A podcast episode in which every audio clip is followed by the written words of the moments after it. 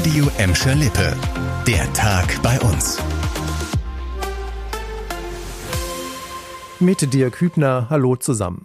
Impfen gegen Corona war noch nie so einfach wie jetzt und die kostenlosen Impfangebote in Gladbeck, Bottrop und Gelsenkirchen werden weiter gut angenommen.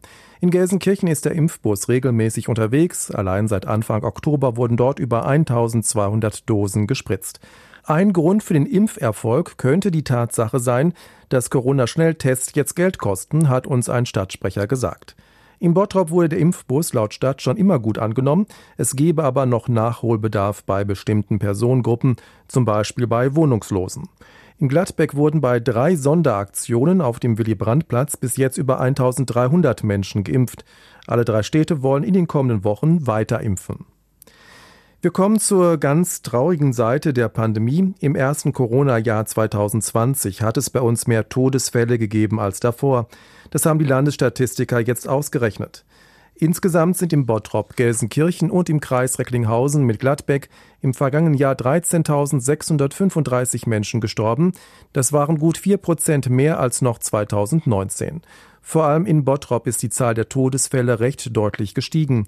Auch den Anteil der Corona-Toten haben die Landesstatistiker ausgerechnet.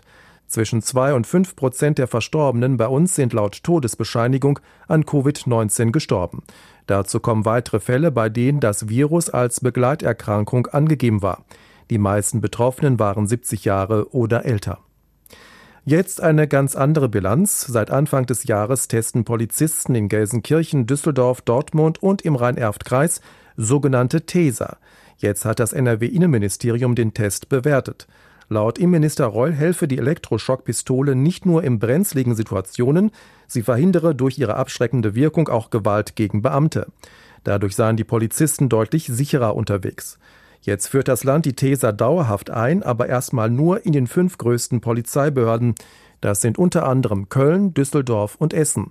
Dort würden Beamte laut Reul besonders oft angegriffen, auch weil es dort besondere Brennpunkte gebe. Aber auch in Gelsenkirchen bleiben die Teser im Einsatz. Der Testbetrieb läuft bei uns erst einmal weiter.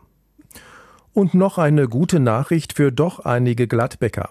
Die Tafel soll nach dem Tod zweier Vorstandsmitglieder so schnell wie möglich wieder öffnen. Dazu will der Landesverband der Tafeln jetzt einen Notvorstand einsetzen. Rechtlich ist das notwendig, damit die Ehrenamtlichen an der Bülser Straße wieder Lebensmittel an Bedürftige verteilen können. Der Landesverband hofft, dass die Gladbecker Tafel bis Ende des Jahres wieder öffnen kann. Vor einem Monat musste die Anlaufstelle schließen, nachdem gleich zwei Mitglieder des Vorstandes gestorben waren. Seitdem müssen die Kunden nach Bottrop fahren, um sich dort Lebensmittel zu holen. Die Gladbecker Tafel hat zuletzt rund 200 Haushalte mit Essen versorgt.